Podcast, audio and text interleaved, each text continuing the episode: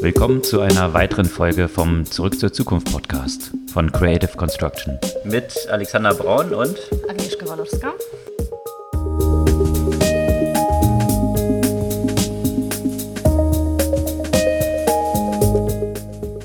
Was gab es Neues letzte Woche? Also als das Hauptthema diese Woche erscheint mir Google und ähm, die Health Records. Das sogenannte Project Nightingale äh, wurde gerade von einem Whistleblower ähm, publik gemacht. Und zwar ging es da um eine Zusammenarbeit mit Ascension. Äh, das ist ein katholisches Netzwerk von mehr als 2600 Krankenhäuser, Kliniken und äh, anderen medizinischen Einrichtungen, das Google Daten, Patientendaten übergeben hat und zwar nicht anonymisiert. Und da gibt es jetzt eine große Diskussion. Einige Artikel darüber waren ja auch betitelt, scheint aber alles legal zu sein. Genau. Ob das mit dem sogenannten HIPAA Act, den es da in den USA gibt, das für das Unternehmen aber vollkommen legal ist, diese Daten eben zu bekommen, weil es dann um Partnerschaften hm. mit dem jeweiligen Anbieter geht. Also jetzt hier diesen Health, dieser Health Organization, die dort genannt ist, die dadurch in dieser Partnerschaft ja Vorteile für ihre Patienten auch, so aus der Perspektive wird es dann natürlich betrachtet, ja auch erzielen kann, mhm. indem man eben Big Data und Auswertung und all diese Sachen, die natürlich auch möglich sind. Mhm. Die Frage ist bloß, äh, und das ist wahrscheinlich der, der Hauptpunkt, an dem man sich stößt, dass Google wirklich inklusive der Namen genau. von den Patienten alles bekommen hat. Und hier dann die Frage ist, äh, a, wofür sind dann die Namen notwendig? Äh, und b, welche, welcher Missbrauchs- oder welches Missbrauchspotenzial gibt es damit dann? Ja. Also das Hauptziel jetzt äh, von diesen Daten war es, die ähm, AI-Plattform zu trainieren. Und dafür erscheint es jetzt wirklich nicht notwendig, in personalisierter Form zu haben, ja. Und das wirft natürlich auch ein bestimmtes Licht auf die Akquisition, von der wir auch letzte Woche berichtet haben. Von Fitbit? Von Fitbit, genau. Und äh, ob da womöglich die Antitrust-Behörden da ein Veto einlegen werden. Da hat Fitbit wohl äh, schon bestimmte Bedenken in dieser Hinsicht geäußert, sodass die sich äh, explizit schon mal in den Vertrag eine Klausel haben reinschreiben lassen mit einer 250 Millionen hohe Breakup-Fee, für den Fall, dass das äh, okay. eben nicht durch Antitrust-Bestimmungen durch, durchkommt. Also fast wie bei unserem Verkehrsminister Scheuer. Bloß umgekehrt. so in etwa, ja. Und ähm, das ist recht interessant, auch in diesem gesamten Kontext auch von dem ganzen Tech-Lash. Da gibt es ja bereits so einen Antitrust-Agenten, offiziellen, ich weiß nicht, wie man die nennt, äh, der äh, vorgeschlagen hat, dass eben Privacy, Data Privacy, ein wichtiger Bestandteil bei den Antitrust-Überprüfungen sein soll. Mhm. Weil ja, man hat es ja auch von den Akquisitionen von Facebook ja, äh, also von WhatsApp und Instagram durch Facebook ja äh, erkannt, dass das ja auch zunehmend eine große Rolle spielt bei solchen Akquisitionen. Noch bevor die ganzen Probleme rund um den Project Nightingale rauskamen, stand das schon Diskussion eben aufgrund von diesen Privacy-Bestimmungen. Zumal ja auch was die ganzen Akquisitionen da von Facebook anging, ja von Anfang an eigentlich definiert war und Mark Zuckerberg ja auch versprochen hatte, dass keine Zusammenführung der Daten stattfinden würde. Was dann groß Wunder äh, natürlich mit WhatsApp am offensichtlichsten, wo dann die Gründer eben in Protest Facebook verlassen haben. Der eine 800 Millionen quasi liegen gelassen hat für, ich glaube, ein Dreivierteljahr hätte er noch länger bleiben müssen. Naja, 20 Milliarden wurde es verkauft, dann sind die 800 Millionen auch noch so ein bisschen Piece of Cake gewesen dann. Aber nichtdestotrotz nicht mal für diesen Betrag noch geblieben ist. Ne? Und mhm. deswegen, die Integration hat dann nachher stattgefunden. Deswegen kann ich mir schon vorstellen, wenn Behörden künftig solche Akquisitionen beurteilen, jetzt auch gerade in diesem mhm. Beispiel Fitbit, dann wird das wahrscheinlich ein bisschen eine größere Rolle spielen, wie man auch das Potenzial hm. Also von, von sowas einschätzt. Ob, ob man jetzt so einem Tech-Konzern dann glauben kann, dass sie sagt, ja, ja, nee, wir werden da nichts machen. Wird man sehen. Ich frage mich halt wirklich, also was haben die sich bei Google gedacht, ja? Also ich verstehe, dass es legal ist. Ja, äh, aber Ja, die allgemeine Umfeld. Lage ist jetzt äh, bekannt und äh, es ist jetzt bekannt, dass die großen Tech-Player im Moment nicht das größte Vertrauen genießen. Und gerade bei so einem Thema, ja. Und das Thema ist extrem wichtig und ich finde es ja grundsätzlich richtig, was sie in diese Richtung machen, ja. Und diese Daten sind ja notwendig. Aber warum kann man das nicht mit mehr, mehr Transparenz einfach? Äh, Ja, vor allem, wie du es gerade gesagt hast, das, das finde ich eigentlich das eigentlich Ärgerliche daran und das Schädliche daran, weil die Auswertung dieser Daten und der Research, der damit betrieben werden kann, um Krankheiten näher zu erforschen und interessante Aspekte zur Heilung oder zur Therapie dort zu identifizieren, ja ein absolut hehres Ziel ist und wichtig ist. Bloß vor dem Hintergrund von solchen Vorfällen gerät diese ganze Geschichte dann absolut in Verruf, Absolut, sodass ja. dann äh, das Pendel leicht in die andere Richtung ausschlägt und äh, ja, dann wichtige, wichtige Schritte in dieser Richtung nachher blockiert werden. Also von daher ist es halt ein Bärendienst, den man sich dort erweist, indem man, indem man so vorgeht. Und ich, ja, überrascht mich auch. Also wie, das überrascht mich jetzt auch wirklich. Ja. ja. wie man da nämlich auch vorgehen kann und den Backlash, den es dazu natürlich auch hier in Deutschland schon gibt, zeigt jetzt das digitale Versorgegesetz. Also wiederum eine sehr deutsche Formulierung äh, von einer eigentlich sehr interessanten Geschichte. Und zwar ist das am 7. November tatsächlich jetzt durch den Bundestag gegangen und verabschiedet worden. Und das war der Gesetzentwurf von Spahn, dem aktuellen Gesundheitsminister. Sperriger Titel, was beinhaltet es? Grundsätzlich beinhaltet es, dass Gesundheits-Apps jetzt auf Rezept eben verschrieben werden können, dass es eine elektronische Patientenakte geben soll. Gut, die soll es jetzt schon seit 20 Jahren geben. Und aber äh, Die, jetzt, Pa- die jetzt Apps es- werden de facto ja auch schon auf Rezept verschrieben. Ne? Also äh, das ist jetzt nur im Moment im Ermessen der Krankenkassen, wie sie damit umgehen. Aber es Genau. gibt ja jetzt bereits Krankenkassen, die das zum Beispiel äh, erstatten. Aber der rechtliche Rahmen, um einfach eine gesetzliche Grundlage auch zu schaffen, die natürlich dann genau in diese Richtung wirken kann, dass auch eben Startups oder Innovatoren, die bisher dort eigentlich ausgebremst sind, eine Basis haben, auf der sie besser arbeiten können.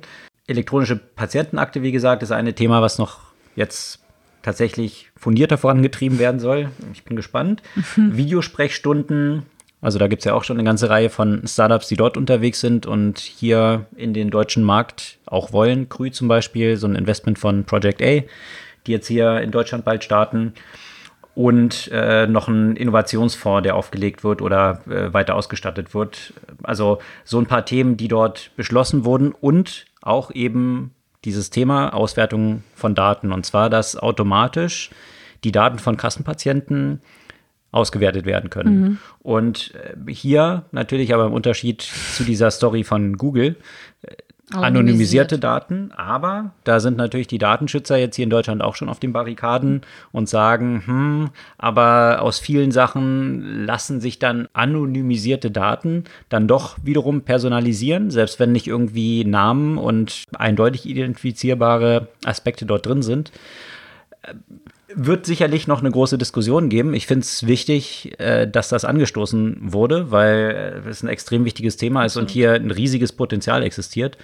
Und äh, sich da einfach nur ja, äh, querzustellen und weiterhin seine eigenen Gesundheitsdaten als Fax zu bekommen, wie ich letztens mal wieder in der Arztpraxis äh, die Erfahrung machen musste, das wahrscheinlich schon recht fortschrittlich ist, weil immerhin Technologie im Einsatz ist äh, für die Übermittlung der Daten, ein Faxgerät, äh, dann äh, Ich habe ja letztens gefragt, ob ich meine, meine Blutauswertung als äh, strukturierte Daten bekommen kann. Da wurde ich ja angeguckt, als würde ich von Science-Fiction-Technologie Ja, vor sprechen. allem, dass äh, bei meinem konkreten Beispiel ein absoluter Schwachsinn in Untersuchungen in einer Praxis wird in eine andere überwiesen.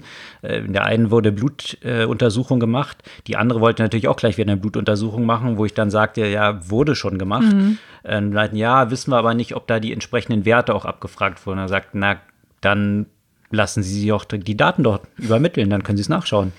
Und dann war die Antwort, ja, nee, das können wir nicht machen, da müsste ich dort anrufen. Dann rufe ich dort an und dann haben die denen tatsächlich meine Blutwerte als Fax geschickt, mhm. um dann festzustellen, ja, tatsächlich, äh, Blutabnahme drin. muss nicht, Untersuchung muss nicht gemacht werden. Ja? Also die, die Mehrkosten, die dort im Gesundheitssystem entstehen, die aufgrund der Anreize, die in diesem ganzen System dann auch existieren, mhm. äh, ja auch freiwillig oder auf, mit, mit Freude irgendwie eingegangen werden von den einzelnen Parteien, weil die Arztpraxis verdient dann halt mehr und ein Labor verdient auch noch mal mehr, wenn es halt zweimal meine Blutwerte irgendwie mhm. äh, ermittelt. Ist ja ein kompletter Schwachsinn. Also dieses System hier ein bisschen effizienter zu machen und äh, da gibt es ja eigentlich in der eigentlichen Person, die Zielgruppe da ist, der Patient, gibt es ja so viele Upsides. Mhm. Und äh, naja, also von daher äh, sicherlich ein spannendes Thema, äh, dass wir, wir hatten es letzte Woche schon mal angekündigt, in der kommenden Woche als eine kleine Sonderfolge auch noch mal veröffentlichen rund um den Health Innovation Hub, der von Dr. Hendrik Mattis geleitet wird, ein sehr intelligenter, spannender Entrepreneur, der eben so aus dem Startup-Umfeld kommt und jetzt den Health Innovation Hub leitet und äh, den habe ich interviewt. Wir haben eine Weile zusammengesessen, spannende Themen rund um die Gesundheit diskutiert. Mhm. Das Ganze also als eine Sonderfolge rund um dieses Thema, was jetzt gerade mit dieser Gesetzesverabschiedung natürlich sehr aktuell ist. Mhm. Ansonsten, um das vorige Thema nochmal an einer anderen Stelle aufzugreifen, Google war ja nicht nur das Thema, wenn es um die Gesundheitsdaten geht, sondern es gab eine Ankündigung diese Woche, dass sie auch ins Banking einsteigen. Wiederum Daten.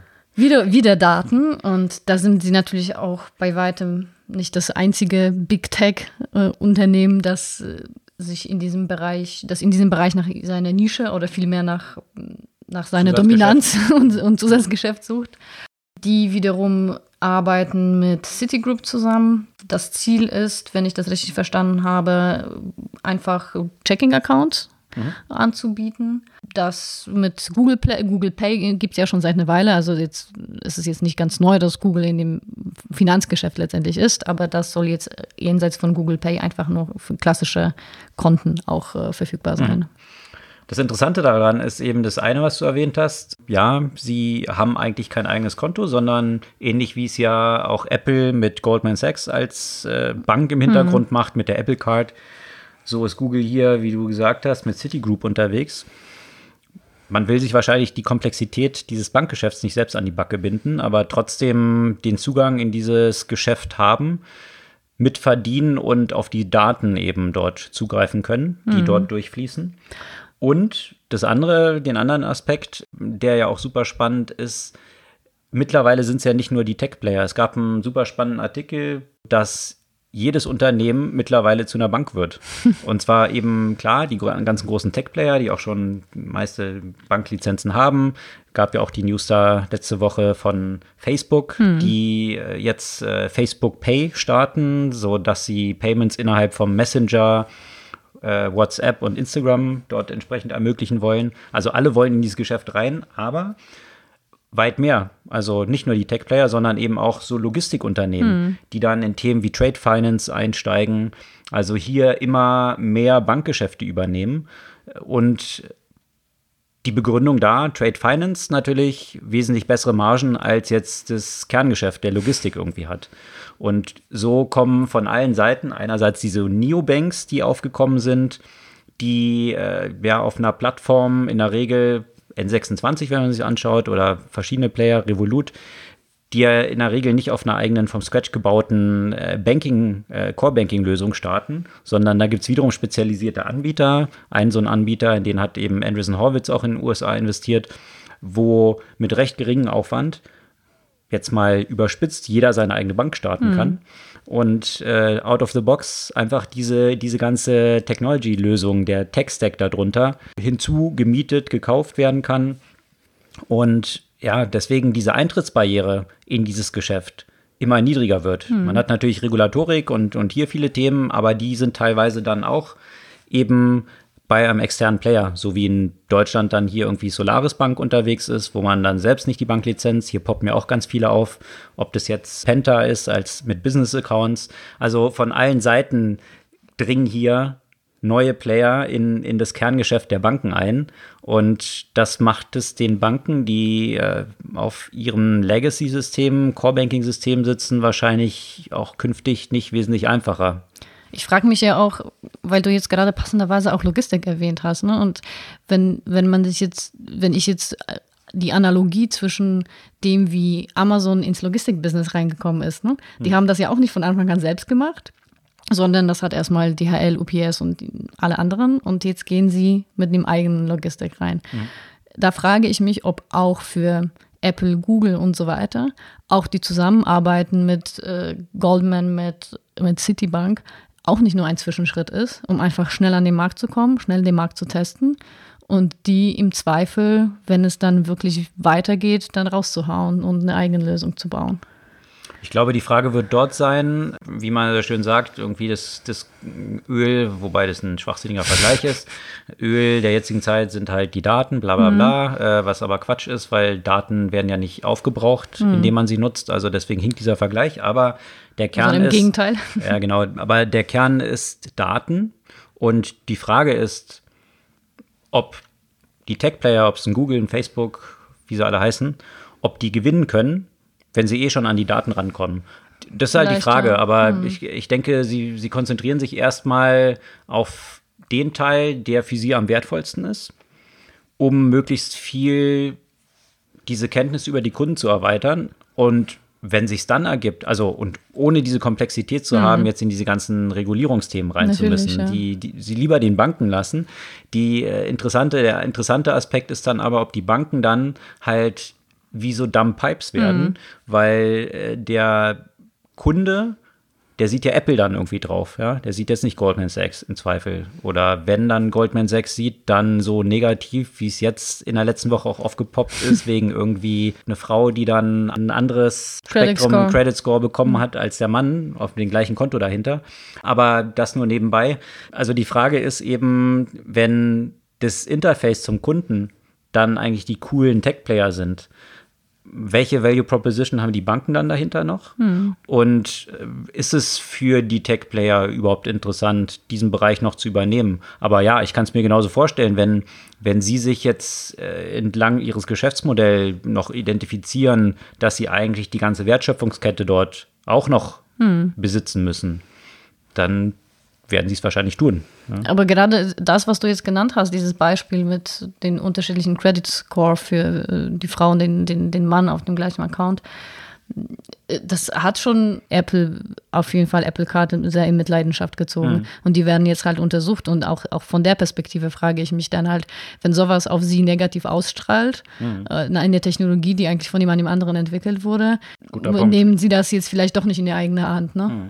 Ja, um, um halt die Kontrolle über das ganze genau. Geschäft zu haben und dann zu sagen, okay, am Anfang müssen wir uns nicht selbst um die ganzen Scoring-Geschichten kümmern. Also es ist eigentlich cool, dass die Banken das mitbringen, aber wenn sie halt dann negativ auf die Brand, gerade Apple, mhm. äh, da ist ja Brand Value alles. Ja, und die Kontrolle, eben diese, diese eine genau. Experience, ne? Genau. Dieses, es kommt alles aus einer Box sozusagen. Das ist ja mhm. für Apple eigentlich heilig. Ja. In jedem Fall geht McKinsey davon aus, dass bis 2025 bis zu 40 Prozent des Revenue, also der Umsätze der Banken, von neuen Playern übernommen werden. Hm. Also muss man sich mal vorstellen, bis 2025, das sind nicht mehr so viele Jahre, 40 Prozent. Wenn man sich dann anschaut, wie dünnmargig das Geschäft der meisten Banken jetzt schon ist, vor dem Hintergrund von Zinsentwicklung und Regulatorik und all diesen Themen, ist es wahrscheinlich für viele jetzt nicht so das attraktivste Geschäft und das äh, sieht man auch in den Aktienkursen. Also hm. zumindest hier in Deutschland umso mehr. In den USA sind die Banken teilweise ein bisschen anders aufgestellt. Man wird sehen, in welche Richtung das geht. Auf jeden Fall eine spannende Entwicklung, dass eben jedes Unternehmen irgendwie immer mehr zur Bank wird und die ja, Branchengrenzen auch aus der Perspektive verschwimmen und sich eigentlich immer mehr an, an der ganzen Wertschöpfungskette oder die Wertschöpfungskette des Unternehmens sich ausweitet mhm. und am Need des Kunden orientiert. Und beim Logistik liegt es ja auf der Hand.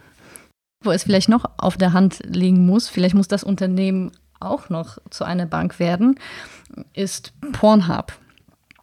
Die haben nämlich auch, apropos Finanzen, das Problem, dass sich jetzt gerade PayPal rausgezogen hat und die Plattform nicht mehr bedient. Okay. Und äh, sie haben grundsätzlich ein großes Problem, weil die meisten Zahlungsanbieter eine sehr vage Beschreibung dessen haben, welche Services sie in dem, sagen wir mal, Sexbereich überhaupt an, bedienen. Mhm. Und das ist mit Absicht so vage, damit sie sich beliebig quasi rausziehen, können. können, wenn Mhm. es denen nicht passt. Ne? Und ich finde, das ist insofern ja auch irgendwie eine ethische Frage, weil so, also jeder nutzt diese Plattform, ja. Also fast jeder nutzt diese Plattform. Und man betrachtet das nur aus der Perspektive, es gibt eine Reihe von Videos, die man sich angucken kann, letztendlich endlos für alles, was man, was man haben möchte. Aber im Hintergrund sind ja auch Leute, die diese Videos produzieren, die damit ja auch irgendwie Geld verdienen. Und das finde ich jetzt nicht okay, dass sie jetzt nicht die Möglichkeit haben, dadurch, dass hier ein Zahlungsanbieter nach dem anderen sich rauszieht, weil es jetzt unethisch ist. Ja, also äh, und, und da frage ich mich, was Pornhub als nächsten Schritt letztendlich äh, machen wird. Ob, wahrscheinlich wäre das sinnvoll, selbst ein Zahlungsanbieter Da zu gibt es werden. ja, gibt's ja viele Parallelen auch in diesem ganzen Umfeld, was eben, also Pornografie, Sexindustrie ist die eine Geschichte. Die andere ist natürlich im ganzen Bereich äh, Drogen, ja, also und der ja immer weiter fortschreitenden Legalisierung von zum Beispiel Marihuana in den USA, was natürlich auch die Player dort für große, vor, vor große Herausforderungen stellt, weil äh, A, das ja nur in einzelnen Bundesstaaten legalisiert stimmt, ja. ist. Das heißt, für den Handel davon wiederum wird es dann auch ganz schwierig, weil da aus genau den gleichen Gründen die Zahlungsanbieter eben nicht mitspielen. Und obwohl das vielleicht in diesem einen Bundesstaat legal ist, sie darüber das Settlement gar nicht machen können dann und äh, die irgendwie Cash zahlen müssen. Ja. Das ist eben auch ein Challenge, vor dem diese Industrie dann steht. Und äh, ja, also sicherlich ein großer Need von, von Anbietern, die auch in solchen Bereichen dort eine Lösung anbieten können. Also wenn die Cryptocurrencies mehr verbreitet wären und ein- einfacher zugänglich für die Leute, wäre das sicherlich äh, eine Option. Ja, das wird denen ja immer so nachgehalten sozusagen, ne? Dass alle Krypto, deswegen ja auch in diesem Umfeld, Klar sind alle sie, aber Krypto kaufen nur Waffen, äh, Menschenhandel und Geldwäsche und so. Das wird dem, ja, aber, aber das ist hier ist es ist es ein legales Business, ne? Also exakt. Ein weiteres legales Business, ähm, was ein bisschen weiter entfernt ist von Pornografie oder vielleicht so weit weg, wie es nur geht, Disney. Wobei de Na. facto so weit dann auch nicht, wenn man mal die Geschichten so ein bisschen genauer durchdenkt. Ähm, Disney ist ja jetzt gestartet mit Disney Plus, also dem Großangriff auf Netflix im Streaming-Bereich. Und das schien oder ist zumindest, was die Zahlen angeht, ein ziemlicher Erfolg. Sie haben jetzt nach dem ersten Tag 10 Millionen registrierte Nutzer. und die Plattform ist vermeldet. gleich gecrashed. Ja, genau, so ein Erfolg, dass äh, ja, die Plattform nicht so richtig mitgehalten hat. Klar, es sind irgendwie so Wachstumsschmerzen. Äh, dieser Vergleich aber mit diesen 10 Millionen Nutzern, da gibt es natürlich auch so ein bisschen Einwände schon, weil man gesagt hat, naja, es gibt halt einen Provider in den USA, der den äh, Nutzern, also allen Abonnenten, ein Jahr quasi gratis geschenkt äh, hat. Disney Plus schenkt. Also von daher, äh, ich glaube, die ganze. Geschichte ist natürlich von vornherein darauf angelegt, die, Mhm. die Trommel, die Disney dort auch gerührt hat, das muss ein Erfolg werden. Sonst sieht es für Disney irgendwie schlecht aus. Und äh, da hat man natürlich hart dran gearbeitet, so viel Demand im Vorfeld schon aufzubauen, dass man das mit einem Sweep, wenn man sagt, am ersten Tag 10 Millionen Mhm. Nutzer ähm, oder Abonnenten, äh, wenn ein Bruchteil davon nur Zahlende sind, aber nichtsdestotrotz vor dem Hintergrund, dass äh, der Service ja im Vergleich zu Netflix sehr günstig ist. Ich glaube 4,5 Dollar statt den 12 Dollar von Netflix. Und man sich die Kinozahlen so anschaut äh, von diesen ganzen Paketen, die alle zu Disney dazugehören, von naja, den ganzen Marvel-Geschichten, die ja immer die ganzen Blockbuster sind, würde mich jetzt nicht wundern, wenn da halt viele Leute sagen, okay, 4,50 Dollar im Monat, um halt irgendwie Next Installation von irgendwie Avengers oder was auch immer zu schauen. Durchaus mit viel Aussicht und dementsprechend ist die Netflix-Aktie ja auch schon seit einer ganzen Weile ziemlich abgeschmiert und Na, jetzt jetzt lange, lange sei, seitwärts gelaufen und Disney gestern gleich mal um 10 Prozent fast gestiegen Mhm. nach der Bekanntgabe dieses fulminanten Starts. Und das muss man ja auch sagen, sie haben ja auch nur in den USA, Kanada und Holland gestartet. Genau. Und das sind nur die drei Länder. Das heißt, äh, was bedeutet das, wenn sie dann auf mehrere Länder, um die Zahlen ja auch mit Netflix-Zahlen zu vergleichen. Ne? Also Netflix hat jetzt äh, 158 Millionen Subscribers. Allerdings gibt es ja das Business ja auch schon auch seit einer Weile. Und äh, in dem Jahr, in dem sie gestartet sind, 2007, haben sie 7,4 Millionen gehabt. Ja, gut. Aber in dem Jahr, wo sie gestartet sind, äh, 2007. Mhm. Das ist ja schon eine Weile her, genau. Wo das Internet, Internet unterwegs war und da sieben Millionen, also schon res respektabel. Ja, ja, genau. Muss man, muss man sich halt anschauen, wie sich das entwickelt. Aber wie wir es schon ein paar Mal auch, glaube ich, äh, hier in unserem Podcast beleuchtet haben, hat Netflix natürlich eine gewisse offene Flanke vor dem Hintergrund, dass sie mit ihrem Content und ihrer Plattform, also diesen Subscriptions, Geld verdienen müssen. Wohingegen andere Plattformen, sprich Disney oder auch Amazon, das nicht unbedingt müssen, sondern äh, sie haben viele andere Einnahmequellen. Bei Amazon, wenn du halt Amazon Prime hast, dann kaufst du halt mehr ein bei denen. Darüber verdienen sie dann Geld. Bei Disney kaufst du vielleicht noch eine Cruise, die irgendwie 5000 Dollar kostet. Da kann man halt wesentlich mehr Geld verdienen und äh, können das als ja so ein Goodie mehr oder weniger ähm, überspitzt gesagt obendrauf geben.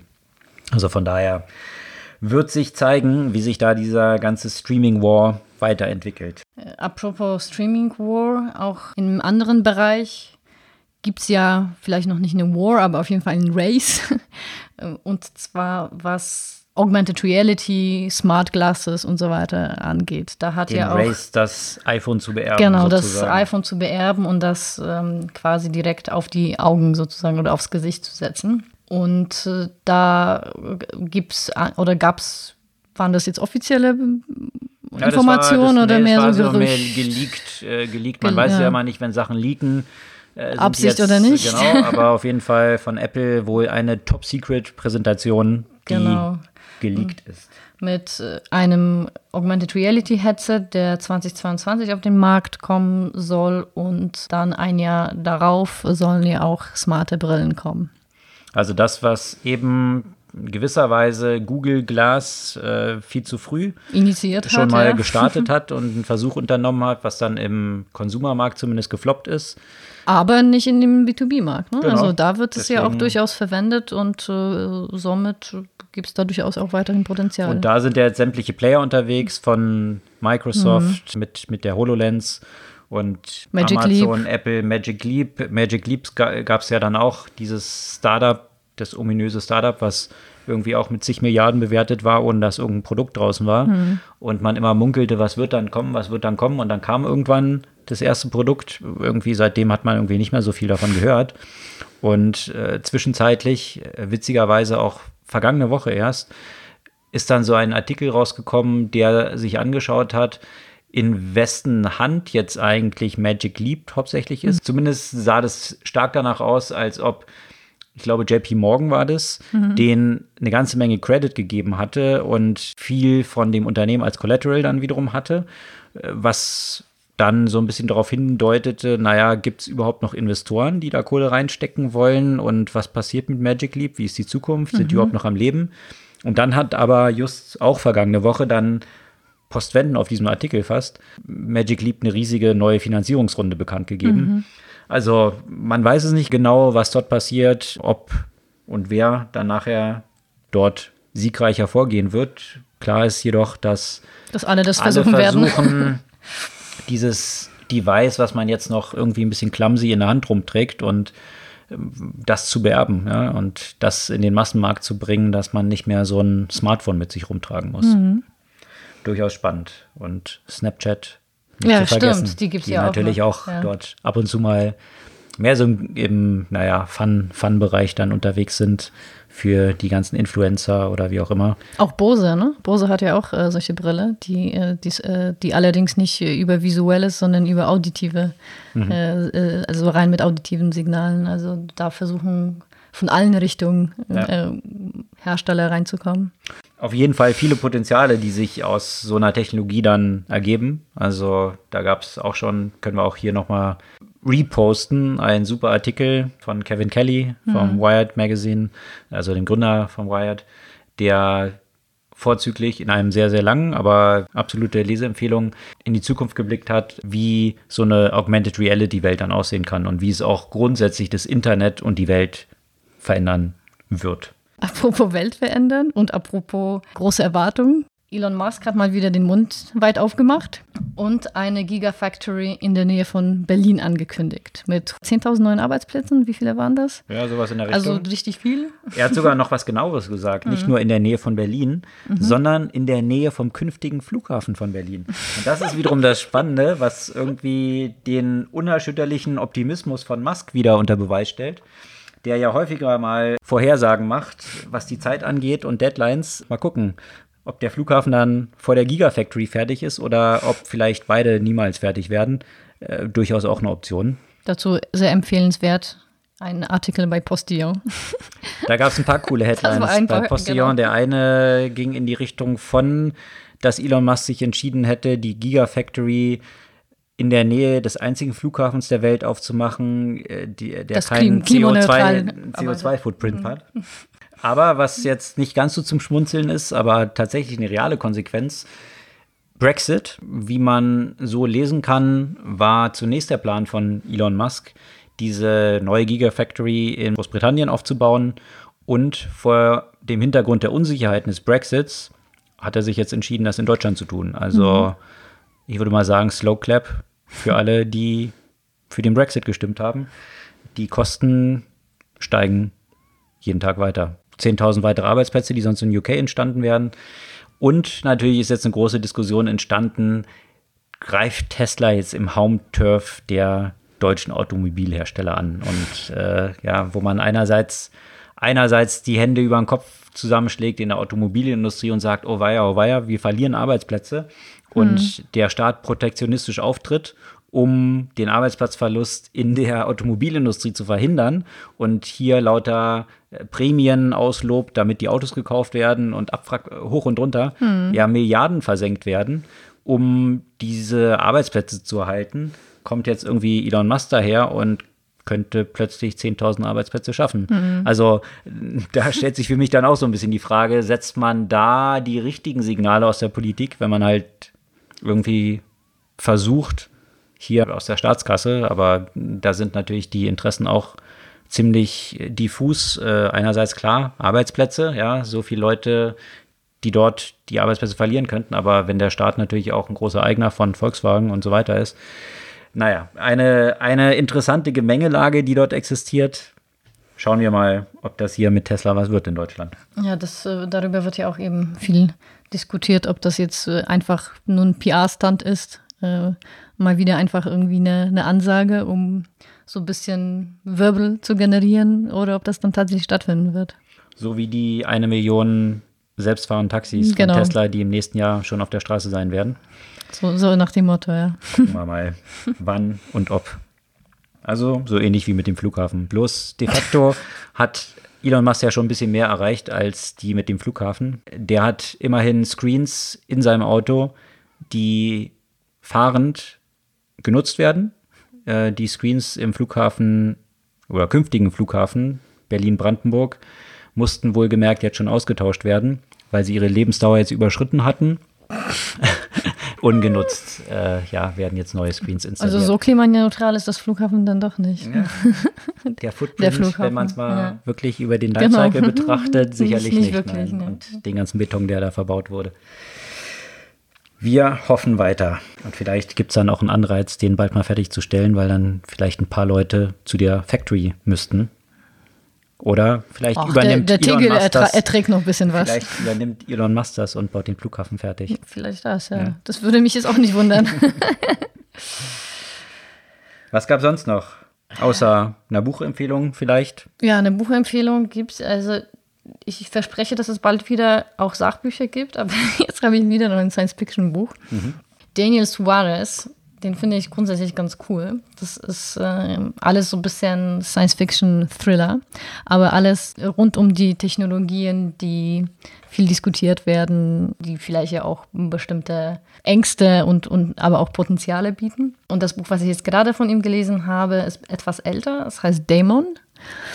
Und da geht es darum, dass ein Game-Entwicklungsguru kurz von, vor seinem Tod ein Virus, ein Computervirus letztendlich gebaut hat, der, sagen wir mal, ähm, eine Art, eine Form von künstlicher Intelligenz ist und so nach und nach das Ziel hat, so die Weltordnung zu äh, verändern. Mhm. Lernt die ganze Zeit aus Nachrichten, äh, was genau passiert, äh, führt diverse Aktionen durch und so weiter. Also ich will nicht, nicht zu viel vorausnehmen, aber es ist, es ist sehr spannend und das klingt jetzt alles nicht unbedingt sehr unplausibel.